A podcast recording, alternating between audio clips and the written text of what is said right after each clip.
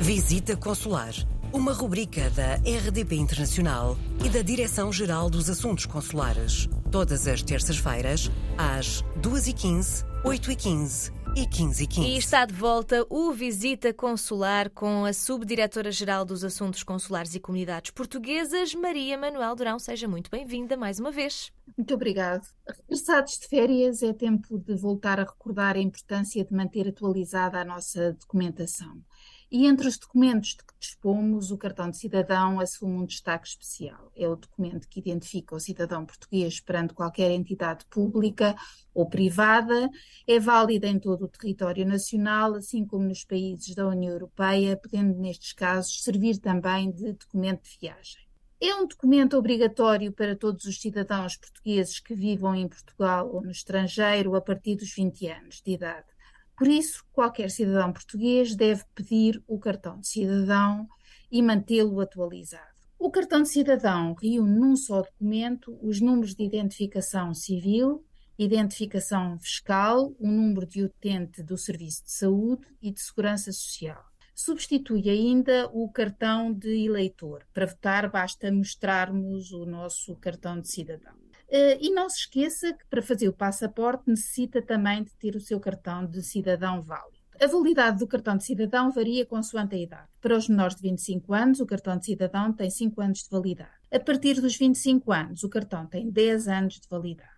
O primeiro cartão de cidadão de um recém-nascido até um ano de idade é gratuito e pode ser pedido online. As renovações do cartão de cidadão para cidadãos maiores de 25 anos também podem ser efetuadas online, sendo automáticas caso não haja dados a alterar. Nestes dois casos, pode efetuar o seu pedido comodamente, sem sair de casa, através do consulado virtual, acessível através do portal das comunidades.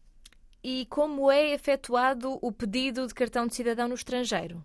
O cartão de cidadão pode ser pedido presencialmente nos postos consulares portugueses ou quando se preenche os requisitos da renovação online o pedido pode ser feito por, por, esta via, como acabei de referir. O cartão de cidadão pedido presencialmente poderá ser levantado pelo próprio no posto consular ou por terceira pessoa por ele indicada, ou ainda ser enviado para o respectivo domicílio em alguns países. O cartão de cidadão renovado online só pode, por lei, ser entregue presencialmente. Mesmo que a carta PIN com os códigos do cartão seja enviada para a morada indicada, esse cartão será enviado para o posto consular da área de residência do titular para ser levantado no posto uh, consular. É importante referir que, independentemente do modo da sua entrega ao titular, o cartão que não seja levantado num período de 12 meses fica bloqueado pelo sistema e é devolvido, sendo necessário uh, a emissão de um novo cartão. Quando proceda ao levantamento presencial do cartão de cidadão, o titular deverá apresentar todos os cartões que serão substituídos pelo cartão de cidadão por forma a serem inutilizados. Aproveito também esta oportunidade para recordar que o recenseamento eleitoral de cidadão nacional com residência no estrangeiro é de caráter voluntário. Por isso, mesmo tendo o número de cartão de cidadão substituído o número de eleitor, é sempre necessário o cidadão declarar, quando pede ou renova o seu cartão de cidadão, que pretende efetuar ou manter o seu recenseamento eleitoral. O cartão de cidadão tem ainda uma outra funcionalidade que talvez eh, valha a pena também referir, é que é um documento uh, físico de identificação, mas permite também identificar de uma forma digital, com as funcionalidades eletrónicas do cartão de cidadão, pode autenticar-se em portais públicos e privados, realizar serviços online e assinar documentos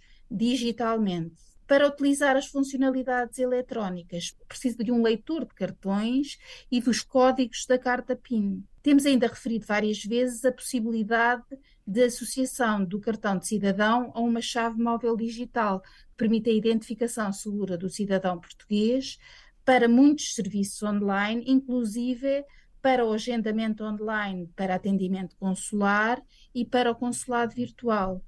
É por isso uh, importante e não se deve esquecer de manter sempre o seu cartão de cidadão atualizado. Muito obrigada mais uma vez, Maria Manuel Durão, e voltamos a falar na próxima semana. Coloque as suas questões através do mail visitaconsular.rtp.pt.